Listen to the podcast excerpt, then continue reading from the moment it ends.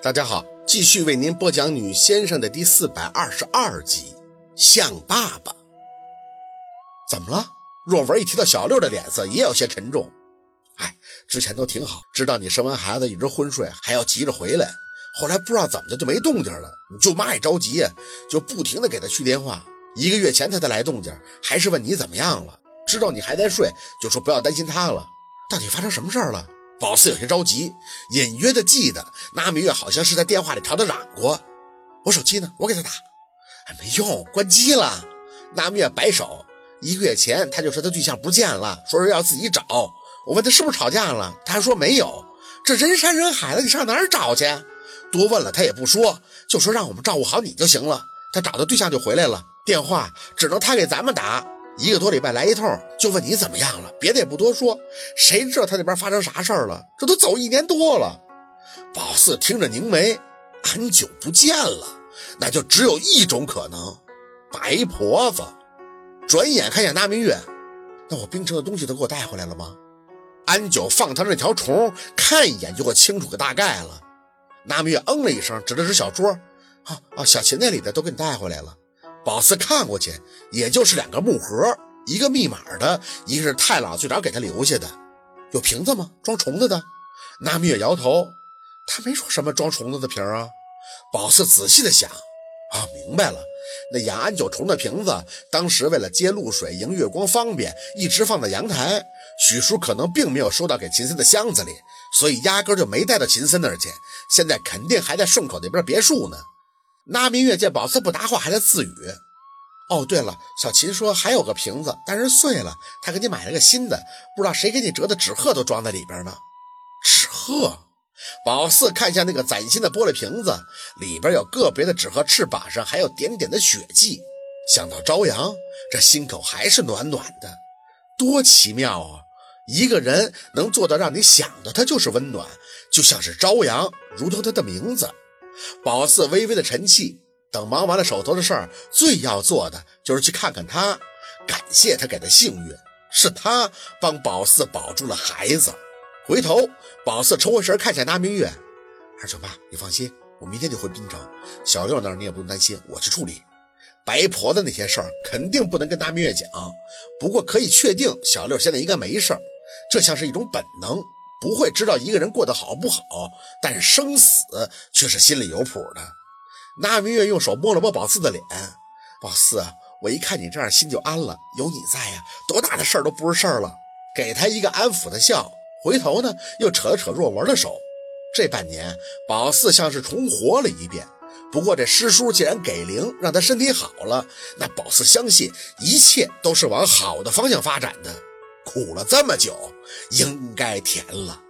晚上先去给许叔去了个电话，让他去卧室的阳台下看玻璃瓶子里的蜈蚣。许叔对宝四的电话自然是惊讶的，他从杨助理那儿也就算是知道个大概，随后就只剩下担心了。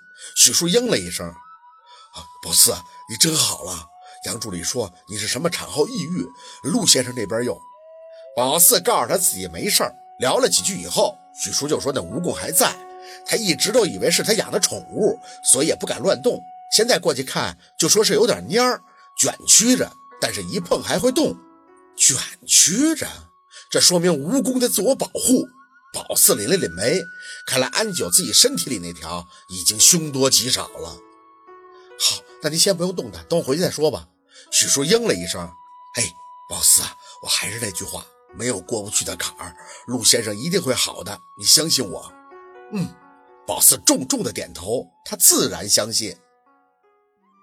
长夜漫漫，宝四一直没有睡觉，而是对着电脑看若文给他转来的视频照片，都是他两个孩子的，从他们满月一直到现在。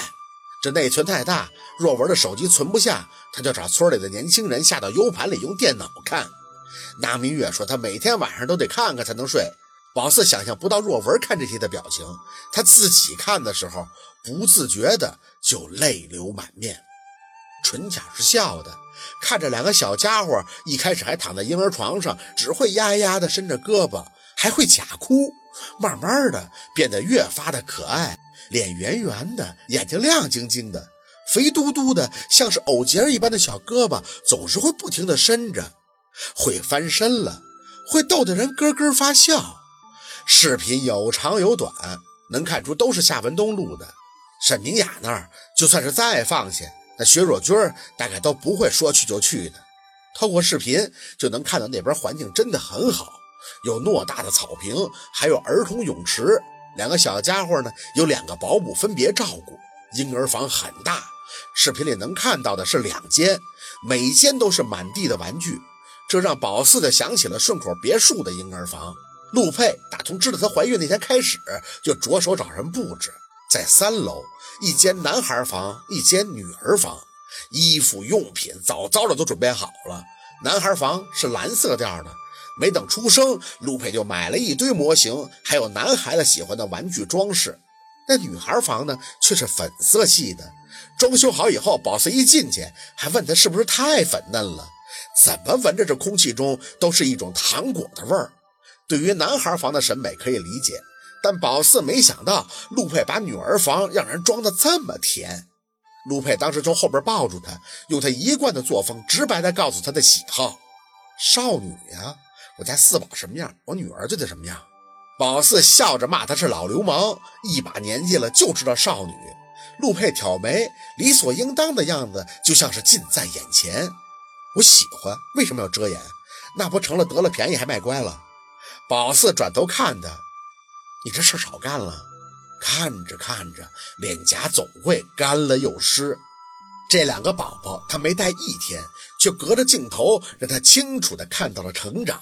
偶尔会看到沈明雅在照料他们，那眼里的光辉完完全全让宝四感受到了慈祥的母性。